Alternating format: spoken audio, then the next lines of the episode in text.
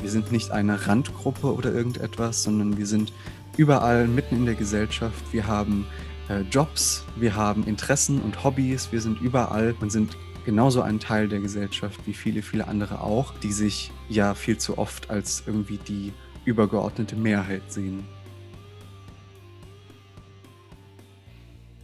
Hallo und herzlich willkommen beim Frau Courage Podcast, der queere Podcast über mentale Gesundheit. Ich bin der Host dieses Podcastes. Ich heiße Cora. Ich habe einen Master im mentalen Coaching und in diesem Podcast geht es um Selbstliebe, Selbstannahme. Ich werde euch immer wieder Coaching-Techniken vorstellen und ich habe auch immer wieder Interviewgäste und Gästinnen bei mir, die mit mir über die verschiedensten Themen sprechen. Heute hört ihr ein Interview, das ich mit Markus geführt habe über die Sichtbarkeit von Schwulen, Lesben, Trans, Bi, Inter und queeren Menschen in den Medien. Ich freue mich, dass ich heute einen Interviewgast bei mir in der Show habe. Markus, möchtest du dich einfach mal selber vorstellen? Ja, sehr gern. Äh, ich bin Markus, ich ähm, bin 22, mein Pronomen ist er. Ich bin schwul, äh, lebe aktuell in Leipzig und in München, pendle da regelmäßig, bin seit äh, mehreren Jahren für die Community aktiv, äh, besonders im LSVD Bayern, im Lesben- und Schwulenverband in Bayern. Mache dort die Presse- und Öffentlichkeitsarbeit, bin für den Bereich Kultur, Medien und Inter Intersektionalität zuständig und freue mich sehr, heute bei dir zu sein.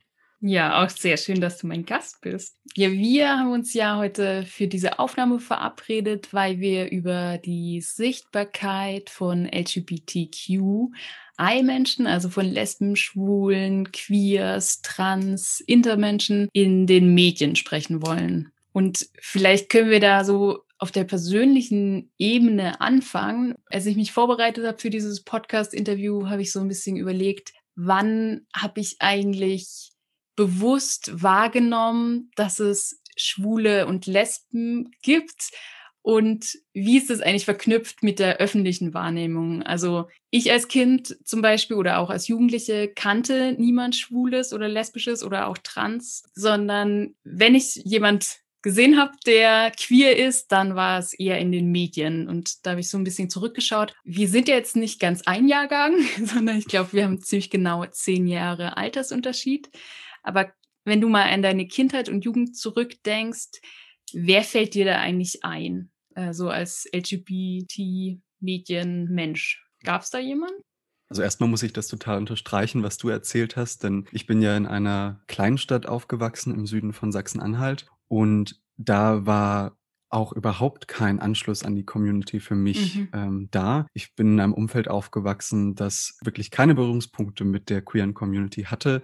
Ich kannte keine einzige offen queere Person in meiner Stadt und auch keine Person, die äh, sich mit dem Thema auseinandergesetzt hat, die selber Leute in ihrem Umfeld ähm, haben, die queer sind. Ich hatte keine Freundinnen, die selber queer waren, niemanden in, in meinem Familienumfeld. Von daher war dieser mediale Zugang für mich äh, genauso wie für viele, viele andere, die auch im ländlichen Raum aufwachsen zum Beispiel, unglaublich wichtig. Und wenn ich jetzt im Nachhinein mir überlege, welche äh, Sendungen ich zum Beispiel äh, mir angeschaut habe, dann sehe ich im Rückblick, dass es da überhaupt keine queere Sichtbarkeit gab, zumindest, also mhm. auf jeden Fall nicht, was äh, deutsche Medien angeht. Die einzige queere Figur, die ich glaube ich, so wirklich zum ersten Mal wahrgenommen habe, das ist eine Figur aus einer äh, britischen TV-Serie, äh, so eine Science-Fiction-Serie, äh, die heißt Torchwood. Und da gibt es äh, mehrere queere Beziehungen und einer der Haupt, äh, eine der Hauptfiguren, äh, Captain Jack Harkness, hat sich in der Serie mehrmals ähm, in Männer verliebt oder hat, hatte da Kontakt mit Männern und das fand ich unglaublich toll, das zu sehen.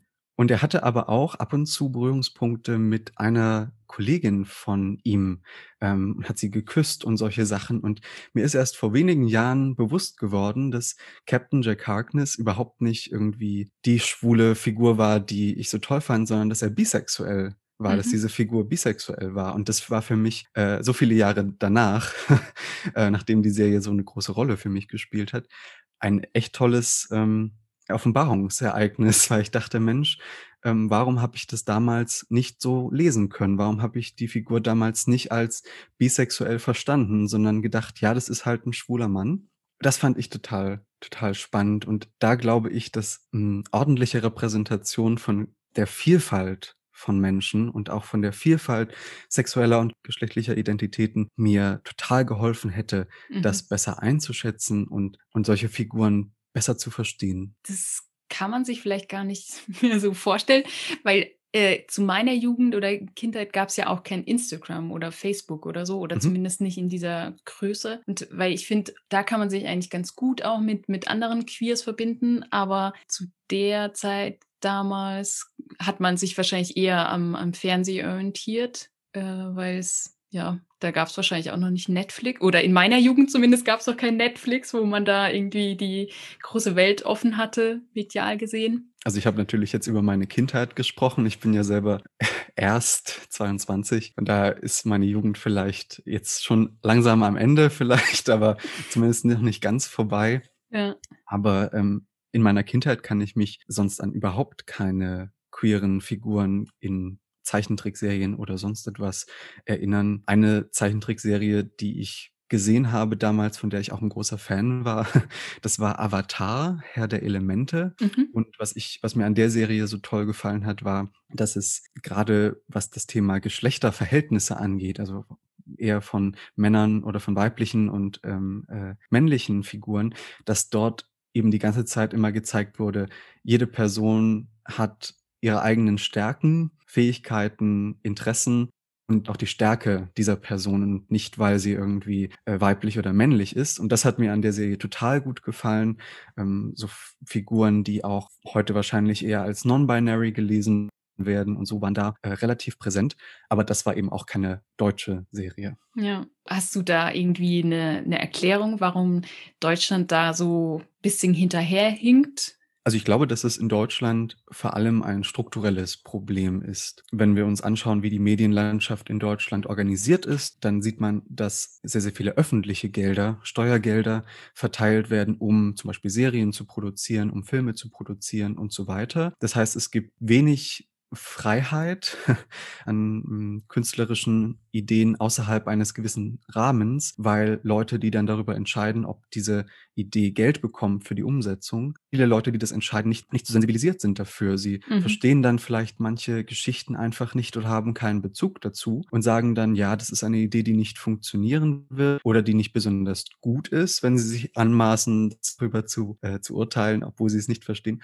Und diese Produktionen bekommen dann kein Geld. Und das hat tatsächlich Struktur. Das hat Methode in Deutschland. Wenn man sich anschaut, wer Gelder bekommt aus den Fonds, dann sind das in der Regel keine queeren Organisationen, keine queeren Leute, die das produzieren wollen. Und es sind in der Regel auch keine Frauen, die das bekommen. Das ist mittlerweile auch nachgewiesen, dass wenn Produktionsfirmen, wenn kleine Teams, äh, Anträge stellen, um ihre Filmidee oder ihre Serienidee gefördert zu bekommen, dass in der Regel dann die männlichen Teams das Geld bekommen und nicht die weiblichen. Sehr erschreckend, wenn man sich das so anschaut, weil eigentlich sollte ja das sein, dass Medien oder auch Kunst oder Filmprodukte, dass die die Vielfalt der Gesellschaft ja auch widerspiegeln. Ich fand das, wenn wir noch mal so zurück in die Kindheit gehen ich fand das auch total krass, auch jetzt so aus dem Blick also, aus dieser Retroperspektive, weil jetzt bin ich ja zum Beispiel auch Mutter.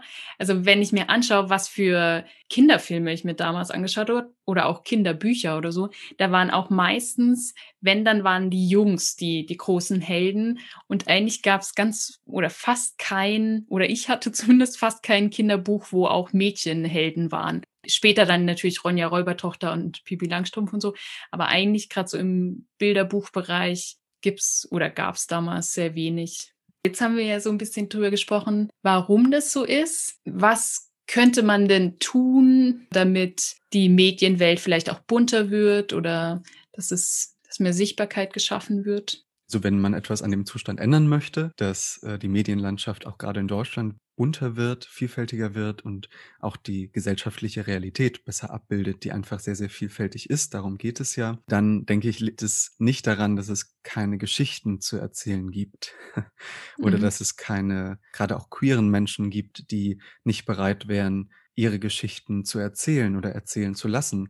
Ich denke, daran hakt es nicht. Eine Idee kann noch so toll sein. Am Ende, wenn die Redaktion sagt, äh, wir erwarten, dass aber wenige Leute zuschalten, dann wird gleichzeitig auch eine Bewertung der Idee getroffen Mhm. und gesagt, äh, wir würden diese Idee halt dann nicht realisieren, weil wir davon ausgehen, dass, sagen wir mal, 20.000 Leute weniger zuschalten als bei der anderen Sendung, die halt keine queeren Themen hervorbringt. Also ein strukturelles Problem ist auf jeden Fall die Wertung von medialen Inhalten, von, von Ideen nach Aufmerksamkeit. Mhm. Also nur weil eine Idee viel Aufmerksamkeit bekommt und man eine hohe Quote erwartet, heißt das nicht, dass diese Idee auch eine besonders wertvolle oder gute ist. Und das ist ein Punkt, an dem die Medienlandschaft in Deutschland, aber auch weltweit sehr stark krankt. Das schränkt Kreativität ein und lässt eben auch wenig Spielraum für auch Experimente, auch etwas, Mhm. was ähm, neu ist, was sich erstmal ähm, etablieren muss und so weiter. Da ist halt ein, äh,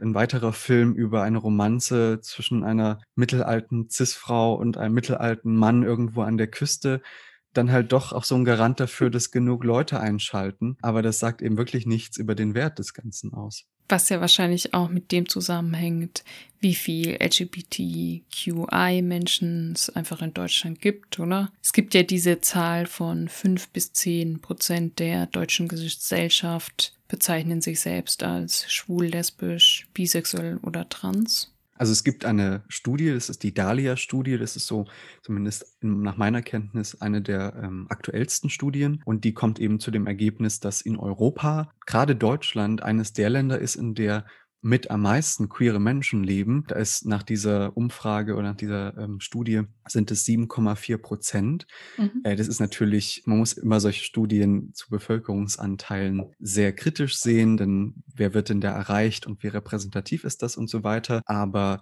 ich persönlich und auch viele andere, die sich mit dem Thema auskennen, sagen immer, dass es ungefähr 10 Prozent sind, vielleicht auch noch mehr, die sich auf jeden Fall als lesbisch, schwul, bisexuell, trans, inter oder queer einordnen würden. Und gerade was diese Dahlia-Studie angeht, da wurde zum Beispiel auch nicht nach ähm, einer queeren Identität gefragt. Das heißt, alle queeren Menschen, Mhm. die einfach sagen, ach, ich will mich gar nicht einordnen in irgendeine Kategorie, die sind da auch rausgefallen. Von daher gehen wir halt von 10 Prozent Bevölkerungsanteil queerer Menschen aus. Aber am Ende des Tages ist es natürlich auch nur Zahlenreiterei, denn ob das jetzt nur neun oder zehn Prozent sind, das ändert nicht wirklich etwas daran, wie der Staat mit den Menschen umgehen sollte. Das weiß die queere Community schon sehr, sehr lang äh, und auch andere Minderheiten wissen das sehr, sehr gut dass man immer wieder mit einer Zahl konfrontiert wird. Äh, man sei ja nur eine kleine Gruppe in einer großen Gesellschaft und deswegen solle man zurückstecken, man solle nicht, nicht so sichtbar sein, man sollte nicht so laut sein, man sollte sich eigentlich unterordnen allen anderen. Und das ist etwas, das die queere Community schon seit sehr langer Zeit äh, versucht zu bekämpfen, indem die Community sagt, indem sehr, sehr viele Menschen sagen, ich bin Teil dieser Gesellschaft. Und es gibt sehr, sehr viele, die mit denen ich eine Eigenschaft teile, aber eigentlich ist es ein Querschnitt. Wir sind nicht eine Randgruppe oder irgendetwas, sondern wir sind überall mitten in der Gesellschaft. Wir haben äh, Jobs, wir haben Interessen und Hobbys, wir sind überall und sind genauso ein Teil der Gesellschaft wie viele, viele andere auch, die sich ja viel zu oft als irgendwie die übergeordnete Mehrheit sehen. Sehe ich auch so, ja. Ich finde es auch problematisch, wenn, wenn gesagt wird, äh, dass man Sichtbarkeit oder Repräsentanz dann an Zahlen festmachen möchte. Also das halte ich eben nicht für nicht für sehr sinnvoll. Wir sprechen natürlich sehr viel über die Quantität, also wie viele queere Menschen sind wo und wie lange sichtbar in den Medien zum Beispiel. Aber am Ende ist eigentlich selbstverständlich, dass die Qualität der Darstellung entscheidend ist. Ähm, das heißt, wenn zum Beispiel die zwei lesbischen Frauen in einem TV-Krimi die ersten sind, die von der Klippe stürzen oder wenn die, die, eine, eine Transperson, eine transgeschlechtliche Person nur in einer Serie auftaucht, um damit sich mal kurz um, um ihre Identität ein Problem aufbaut, dann sind das natürlich Darstellungen, die helfen niemandem. Und das ist ja genau die Diskussion, um die es eigentlich gehen sollte. Das ist einfach heutzutage noch an vielen Stellen nicht der Fall, dass in einer normalen Art und Weise mit queeren Menschen umgegangen wird, in Filmen, in Reportagen, sondern es sind immer, es ist immer die Rolle der, der Außenseiter oder der Außenseiterinnen. Es ist immer die Rolle des Problems Mhm.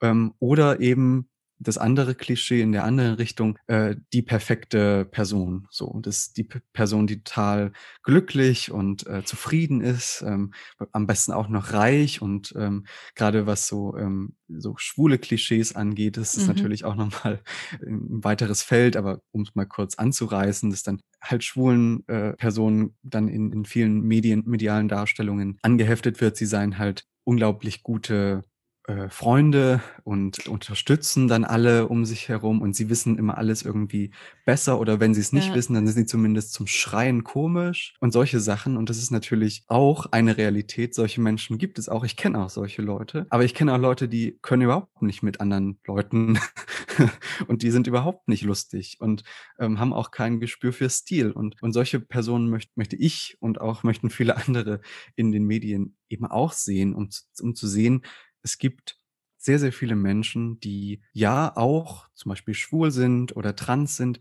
aber sie sind eben auch noch vieles andere und Mhm. deswegen sind sie in dieser und dieser Rolle und eben nicht immer nur, weil sie halt diese Zuschreibung haben, diese Fremdzuschreibung. Ich finde es auch, äh, total schön, wenn ich mal 'n lesbischen oder auch gerne 'n schwulen oder 'n Transfilm anschaue, wo es nicht um dieses Coming Out geht. Also Ja. klar, Coming Out ist total wichtig und das ist ja auch was, was nie abgeschlossen ist. Also man outet sich ja ständig, wenn man halt in 'n neuen Personen oder Freundeskreis kommt oder Arbeitsstelle oder so. Outing ist auch 'ne wichtige Lebensphase, aber eben nicht nur. Und wenn alle oder gefühlt alle homosexuellen oder Transfilme nur um dieses Outing-Thema gehen, dann, ja, finde ich's auch mal interessant, aber halt eben nicht nur. Ja, absolut. Und Sichtbarkeit, äh, bedeutet eben dann auch nicht, dass immer irgendwie, äh, um's auch 'n bisschen plakativ vielleicht darzustellen, wenn ich und auch andere über mehr Sichtbarkeit von queeren Menschen in Medien sprechen, dann heißt das nicht, dass wir irgendwie wollen, dass aller äh, aller 10 Sekunden oder aller 10 Minuten 'ne Mhm. Person mit 'ner Pride Flag durchs Bild läuft, sondern wir wollen auch einfach, dass mal nebenbei zum Beispiel ein ein Kind, die dass das Kind zum Beispiel trans ist und sich in im Laufe einer Serie einfach weiter ähm, weiterentwickelt und dass Mhm. man das mitbekommt und dass es nebenbei passiert.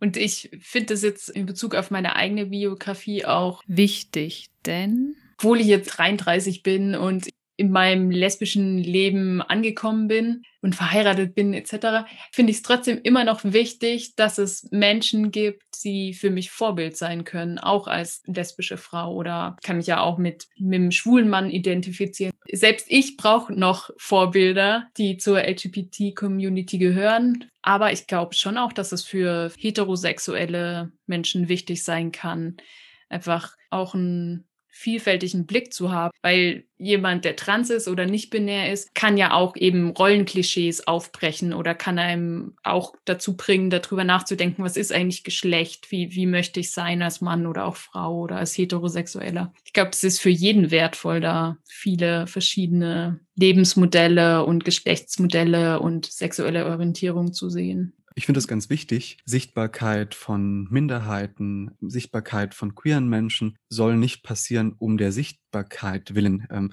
sondern es soll natürlich auch eine Wirkung darüber hinaus haben. Es sollte auch dazu beitragen, dass mehr Menschen ein Verständnis dafür Mhm. haben, ähm, wie andere Leute mit eigenen Hintergründen und mit Hintergründen, die so so anders sind als als die von so vielen anderen Menschen, dass sie ein ein besseres Verständnis dafür haben, warum Leute sich so oder so entscheiden. Und, ähm, ich glaube, dass es am Ende des Tages bei der Sichtbarkeit von queeren Menschen in den Medien darum geht, Informationen zu verteilen, Informationen zu geben: Wer sind queere Menschen? Was sind ihre Themen und wie nehmen sie die diese Gesellschaft wahr? Was sind ihre Perspektiven? Und das ist grade in der heutigen Zeit, denke ich, unglaublich wichtig, dass einfach mehr Menschen, die sehr, sehr viele Jahrzehnte lang oder Jahrhunderte lang, äh, unterdrückt waren, nicht gehört wurden, dass sie jetzt, äh, sichtbar sind, dass sie jetzt formulieren, worum es geht. Denn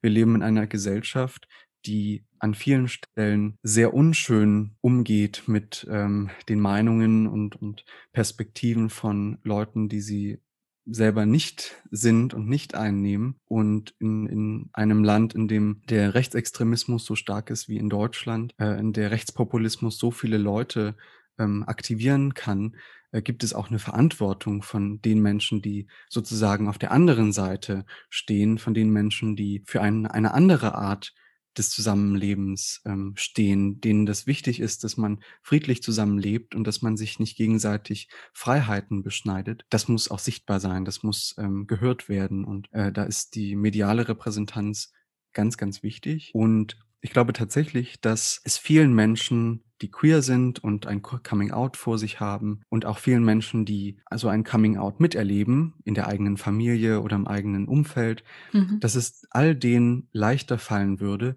wenn dieses Thema auch für sie ein selbstverständlicher Bestandteil ihres Lebens ist. Einfach zu wissen: „Ja, das und das bedeutet trans sein.“ Und wenn zum Beispiel mein Neffe, äh, sich jetzt als trans outet oder oder die Enkelin sich äh, sich outet als als lesbisch zum Beispiel, dass man dann einfach, äh, im Hinterkopf weiß: „Ja, das ist ja vollkommen klar, was das bedeutet und deswegen kann ich mich auf die Person beziehen und muss mich nicht diesem Thema in dem Moment annehmen, sondern ich kann mich darauf konzentrieren, dieser Person zu helfen, beziehungsweise für die Person da zu sein, ihr zuzuhören und muss mich nicht mit der Thematik beschäftigen.“ Und das ist ja das, was bei vielen beim Coming Out passiert, wenn sie sich in einem Umfeld outen, in der in dem es bisher keine Berührungspunkte gab mit dem Thema sexuelle und geschlechtliche Identität, dann sind sie immer damit konfrontiert, dass sie diese Thematik erklären müssen und Mhm. dass es Unverständnis für diese Thematik gibt, aber in der Regel nicht unbedingt Unverständnis für diesen persönlichen Aspekt. Und ich glaube, da kann Sichtbarkeit in den Medien einen großen, großen Beitrag dazu leisten, dass es weniger Schmerz und mehr Verständnis gibt in Coming Out Prozessen. Also, jetzt haben wir da drüber geredet, über mediale Repräsentanz. Und wie wertest du das eigentlich? Also, es gibt ja Shows wie Prince Charming. Wie bewertest du das? Also, ist es das, was was du dir eigentlich wünschst? Also, so 'ne mediale Aufmerksamkeit? Also, ich muss, bevor ich weiter das ausführe, natürlich sagen, dass mir Trash-TV grundsätzlich relativ fern ist. Mhm. Äh, das ist nicht so mein Ding. Ich habe auch keinen Fernseher bei mir. Ich sehe auch nicht regelmäßig Fernsehen. Ich kann, ähm, 'n bisschen aus meiner Erfahrung berichten von vor ein paar Jahren, ähm, als ich noch regelmäßiger Fernsehen geschaut habe. Und, äh, da kenne ich natürlich ein paar Formate, ähm, Der Bachelor und, ähm, Take Me Out, ähm, auf RTL und solche Sachen. Weiß gar nicht, ob wir hier so Schleichwerbung machen dürfen. Auf jeden Fall, äh auf jeden Fall sind mir diese Formate eigentlich sehr fern und um ehrlich zu sein, auch sehr fremd, wenn ich das sehe. Wir haben ja vorhin auch über Klischees gesprochen und ich habe gesagt, dass, ähm, es Klischees gibt, ähm, in der Medienlandschaft, auch in der deutschen Medienlandschaft. Und dementsprechend würde ich auch tatsächlich sagen, dass es sehr viele Darstellungen auch in solchen Formaten gibt, die eben nicht für ein besseres Verständnis von queeren Menschen und queeren Geschichten sorgen, sondern tatsächlich kontraproduktiv sind, indem sie halt Leute für solche Shows auswählen, die, ähm, besonders, ähm, unterhaltsam sind, äh, die besonders extrovertiert sind, die überdurchschnittlich gut aussehen, die sehr Mhm. viel also, grade bei ich kann jetzt natürlich auch aus nur aus meiner Perspektive als, äh, junger, schwuler Cis-Mann sprechen, aber wenn ich dort auch schwule Cis-Männer sehe, dann sehe ich da hauptsächlich Männer, mit denen ich auch kaum etwas zu tun habe, die total muskulös sind, die ziemlich reich sind vermutlich, die, ähm, einfach einem einem Schönheitsideal e entsprechen, das so so standardisiert dargestellt wird in in grade auch Trash-Formaten, ähm, dass ich eigentlich nur sagen kann, das hat dann auch tatsächlich nichts mehr mit mir als queerer Person zu tun und mit anderen mit vielen anderen queeren Menschen, wenn eben nur Leute für diese Shows gecastet werden, die mindestens, äh, einen Body-Mass-Index-Wert von was weiß ich haben und, ähm, äh, und und, äh, extrovertiert, äh, nach Grad was weiß ich sind. Mhm. Ähm, das ist halt nicht repräsentativ. Und es gibt ja nun sehr, sehr viele Leute, für die diese Formate nicht Trash-Formate sind, sondern halt normales Fernsehen, normales Fernsehen in Anführungsstrichen natürlich. 'Ne Abbildung der Realität, oder? Oder 'ne Genau, 'ne genau. Dann halte ich das für für hochproblematisch, wenn das halt der einzige Zugang von vielen, vielen Leuten ist zu diesem Thema Queerness, zu Mhm.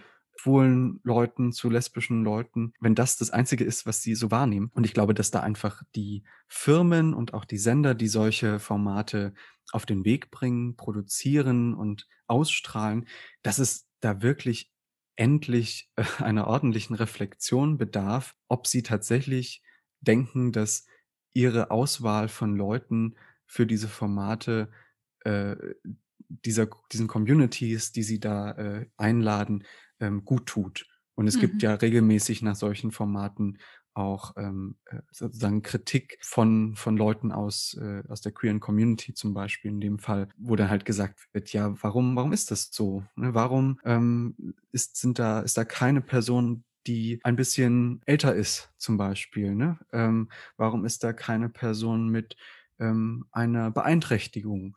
Warum ist da keine Person, die ein bisschen übergewichtig ist oder irgendetwas, ja? Sondern es ist immer ein ein ein Standardformat. Von daher, ich persönlich bin überhaupt kein Freund von diesen Formaten, von diesen Trash-Formaten und kann dementsprechend auch wirklich nur davon abraten, das als repräsentiv repräsentativ zu äh, zu werten, sondern wenn ihr wirklich, äh, tolle queere Geschichten und tolle queere Persönlichkeiten sehen wollt und Interesse daran habt, das zu sehen und zu hören, was die Person beschäftigt, dann schaut euch andere Sachen an. Dann geht gern auf Netflix und und geht da in die Kategorie LGBT, ähm, seht euch Produktionen von queeren Casts, äh, von von queeren Leuten an.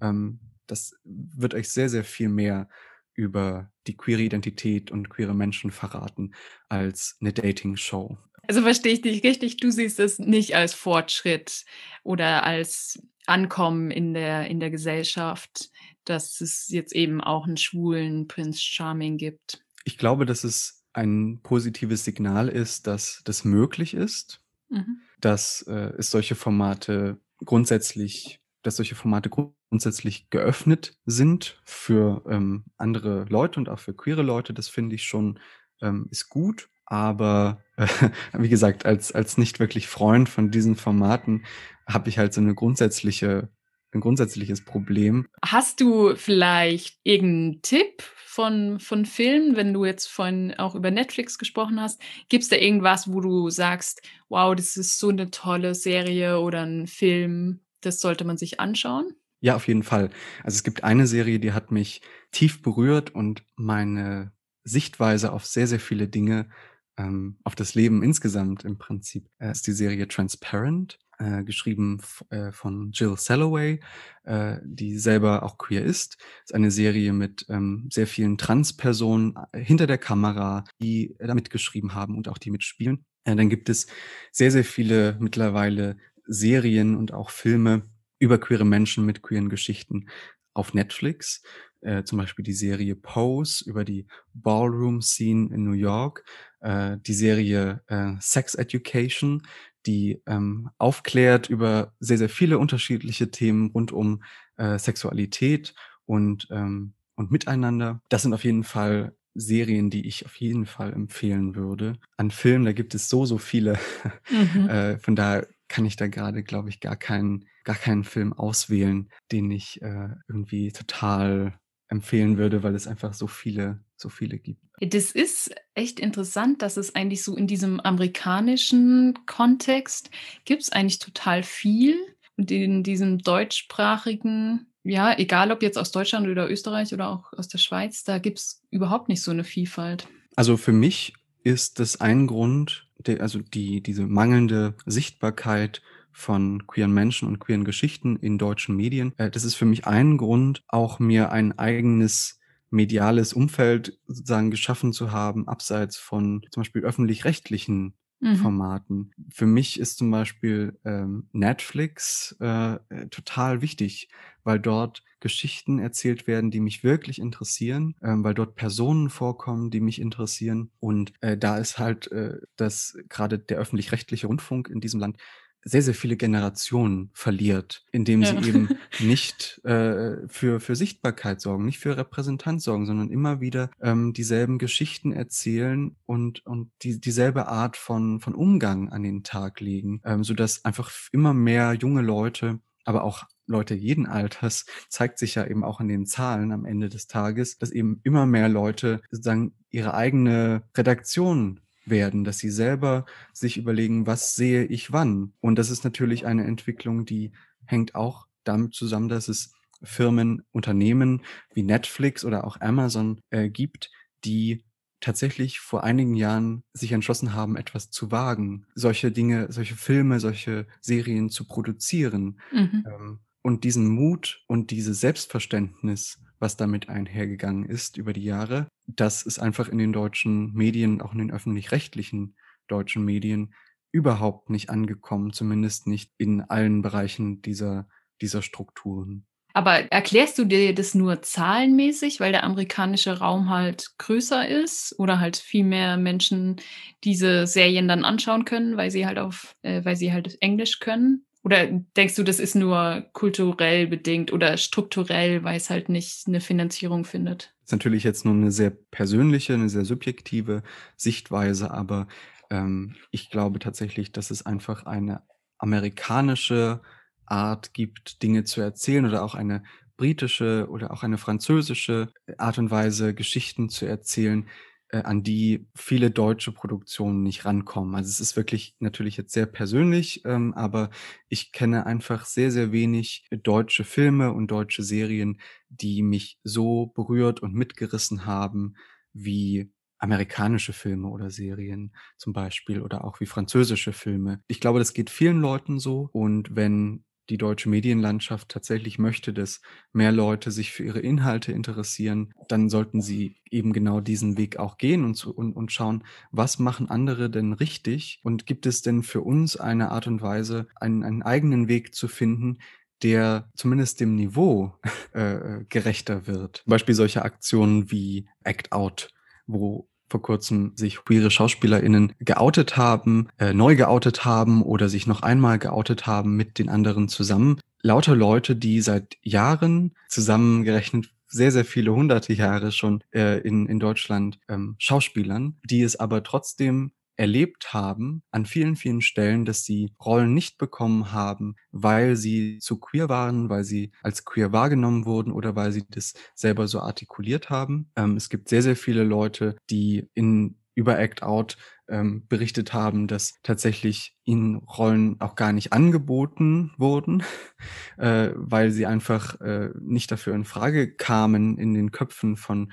vielen Verantwortlichen. Ich kann da nur äh, eine von mir sehr, sehr geschätzte Schauspielerin, kann ich da nur anführen, Maren Krollmann, die eben erzählt hat, dass als sie sich äh, geoutet hat, dass dann erstmal die Rollen komplett weggebrochen sind Mhm. ähm, und dass sie sehr, sehr kämpfen musste, um so Rollen zu bekommen wie die Mutter oder die Großmutter oder so, weil sich sehr, sehr viele Verantwortliche nicht vorstellen konnten, dass diese lesbische Frau tatsächlich eine Mutter spielen kann oder eine, äh, eine Großmutter spielen kann. Einfach weil der, der, die, diese beiden ähm, Bilder von lesbisch sein und zum Beispiel Großmutter sein äh, nicht zusammenpassten. So. Mhm. Und, und das ging vielen, vielen Menschen äh, so in der, in der Medienlandschaft und ich finde, Act Out ist ein, eine ganz großartige äh, Aktion gewesen, die notwendig war, die aber auch von der Strahlkraft her über Deutschland hinausging, was ich auch für wichtig halte, denn es gibt einfach auch sehr, sehr viele Länder, in, der, in, in denen die, die Medienlandschaft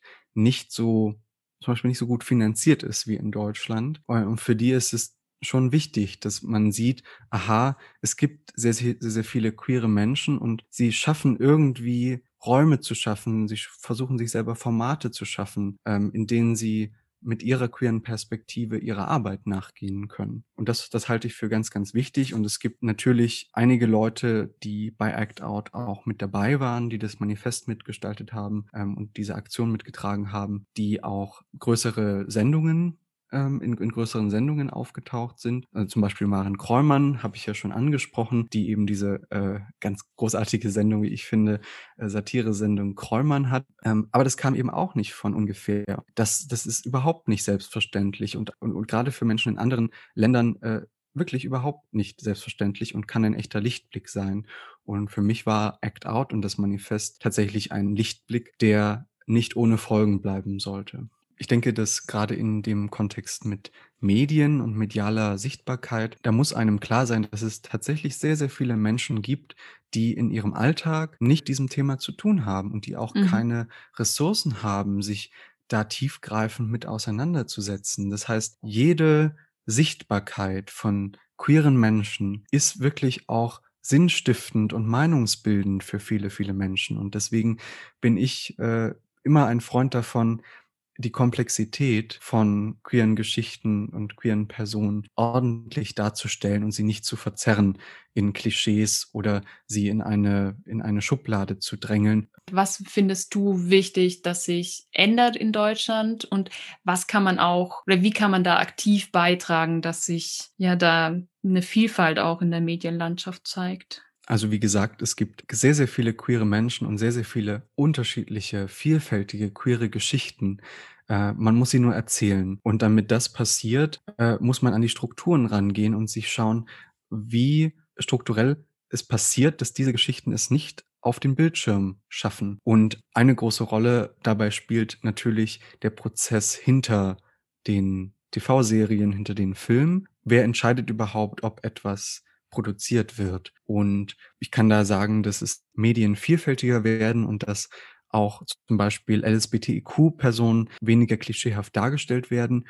Und das sind die Kontrollgremien von zum Beispiel dem öffentlichen Rundfunk oder auch von anderen Medienanstalten. Das sind Gremien von sehr mit mit sehr unterschiedlichen Menschen, die bestimmte, äh, Parteien, gesellschaftliche Gruppen, äh, Berufsstände repräsentieren. Und die dürfen alle mit kontrollieren und auch beraten, wie, äh, zum Beispiel der öffentlich-rechtliche Rundfunk oder auch andere Medienanstalten arbeiten. Und in Bayern zum Beispiel gibt es weder im Rundfunkrat vom Bayerischen Rundfunk noch im Medienrat vom von der Bayerischen Landeszentrale für neue Medien eine Person, die sich mit queeren Menschen auseinandersetzt, die die queere Community repräsentiert. Und Mhm. Wir haben ja bereits darüber gesprochen, dass der Anteil von queeren Menschen in der Gesellschaft durchaus signifikant ist, also 7 bis 10 %, das ist ja nicht wenig.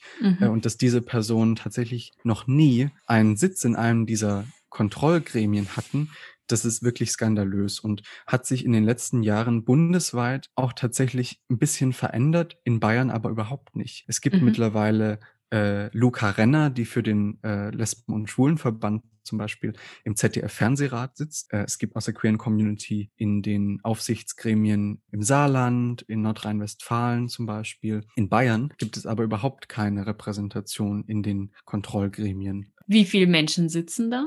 Im Rundfunkrat vom Bayerischen Rundfunk sitzen aktuell 50 Personen und es sind schon relativ viele. 'N großer Anteil davon sind tatsächlich die Parteien und, äh, dann gibt es verschiedene andere Gruppen, die darin repräsentiert sind. Also, zum Beispiel, äh, haben die Gewerkschaften 2 Sitze, der, ähm, Bauernverband hat 2 Sitze, die Kirchen, die katholische und evangelische Kirche haben 4 Sitze insgesamt. Mhm.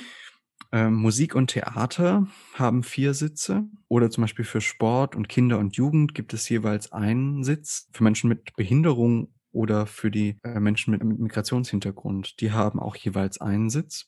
Das heißt, es sind schon sehr, sehr viele Gruppierungen repräsentiert in dem Rundfunkrat, aber eben queere Menschen nicht und sie waren das auch noch nie. Und ich persönlich finde und auch viele andere finden, dass sich endes endlich ändern sollte. Mhm. Warum wird's nicht geändert? Die Zusammensetzung der Rundfunkräte, also zumindest des, ähm, Rundfunkrat des Bayerischen Rundfunks, ist ein ist per Gesetz vorgeschrieben. Das heißt, es bedarf einer gesetzlichen Änderung, für die es eine politische Mehrheit braucht. Und wie vielleicht allen bekannt ist, äh, ist die Landesregierung, die Staatsregierung in Bayern seit sehr vielen Jahren, äh, CSU geprägt gewesen und aktuell haben wir eine Koalition in Bayern, äh, aus CSU und Freien Wählern. Und bisher gab es dafür keinen politischen Willen und keine politischen Mehrheiten, um das Rundfunkgesetz, das bayerische, so zu verändern, dass LSBTIQ-Personen auch eine Vertretung darin garantiert wird. Also, der Bayerische Rundfunk hat da kein Interesse, da selber irgendwie sich zu verpflichten? Also der Bayerische Rundfunk kann natürlich Stellung beziehen und sagen, wie sie zu diesem Thema stehen, wie, was die Zusammensetzung angeht. Aber am Ende ist die Entscheidung eine politische und eine Mhm. staatliche Entscheidung. Und der Bayerische Rundfunk kann da wenig mitentscheiden, ob das passiert oder nicht. Mhm. Also müsste man eigentlich eine Ebene höher. Genau, also was es auf jeden Fall braucht, ist den politischen Willen, um das, um dafür zu sorgen, dass der Bevölkerungsanteil der LSBTIQ-Person dort eine Vertretung hineinbekommt. Das ist das eine. Dann braucht es eine parlamentarische Mehrheit, um zum Beispiel so etwas zu beschließen, so eine Gesetzesänderung zu beschließen. Und dann braucht es natürlich auch im Idealfall aus der Bevölkerung eine Bestätigung des Ganzen dass Mhm. sehr, sehr viele Menschen sagen, ja, das ist tatsächlich etwas, das halten wir für wichtig und das sollte jetzt passieren. Und diese beiden äh, Aspekte sind da halt wirklich entscheidend. Es braucht politische Mehrheiten und es braucht Zustimmung in der Gesellschaft. Und das müsste eigentlich halt über ein Bürgerbegehren gehen. Genau, um diese gesellschaftliche Zustimmung dafür zu aufzuzeigen, äh, zu generieren, haben wir, äh, habe ich zusammen mit dem LSVD Bayern und äh, mit der Queer Media Society eine Vereinigung von Medienschaffenden, die selber queer sind, haben wir eine Petition gestartet. Die Petition heißt Queer und sichtbar in den Medien und ist seit dem 10. März äh, auf change.org, kann man die dort unterschreiben. Und damit wollen wir eben zeigen, dass es sehr, sehr viele Menschen gibt, die sehen, dass die Medienlandschaft gerade in Bayern vielfältiger sein muss. Queere Menschen müssen beteiligt werden an wichtigen Entscheidungsprozessen und queere Menschen sind eine wichtige gesellschaftliche Gruppe und dementsprechend äh, steht ihnen eben auch ein Sitz in diesen Gremien zu. Das äh, Bundesverfassungsgericht hat 2015 in einer Rechtsprechung gesagt, dass die Kontrollgremien von Medienanstalten, vom, vom Rundfunk, die gesellschaftliche Vielfalt abbilden müssen.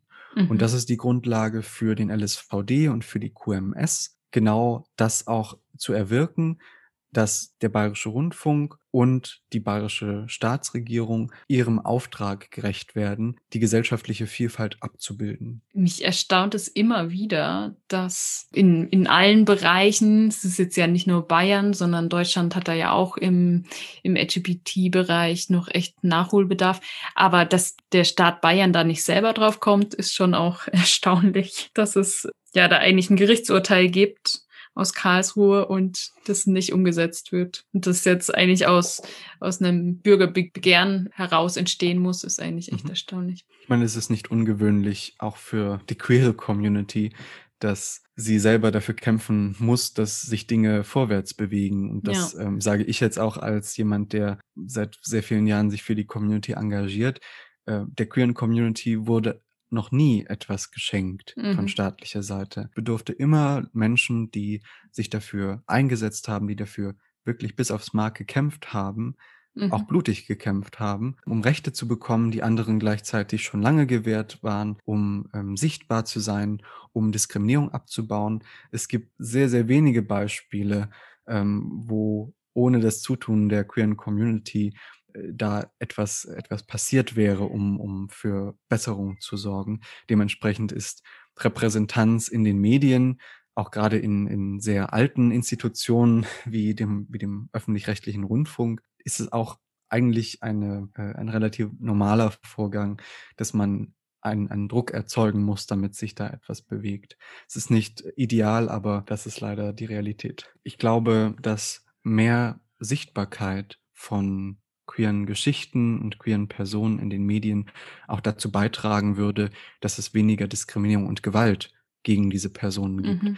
Wir haben äh, in diesem Jahr eine Zahl bekommen aus dem vorherigen Jahr, was Gewalterfahrungen von queeren Menschen in diesem Land angeht. Ähm, das Innenministerium hat da Zahlen zusammengesammelt, die absolut nicht die Realität abbilden, aber es sind an gezählten Fällen von antiqueerer Gewalt sind es ähm, an die 800 Fälle pro Jahr. Mhm. Es sind über 800 Momente, in denen sich Menschen gegenüber gestanden haben und sich eine Person oder auch mehrere Personen dazu entschieden haben, eine andere Person anzugreifen, die sie vielleicht gar nicht kennen.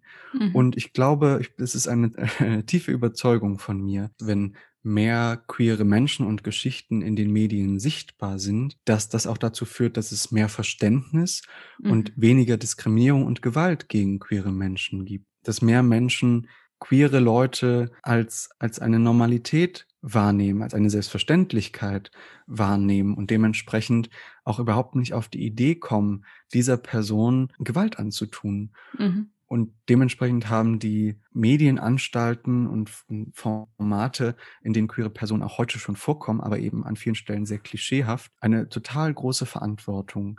Denn sie entscheiden mit sie tragen mit dazu bei, wie Menschen auf der Straße auf genau diese Personengruppen reagieren.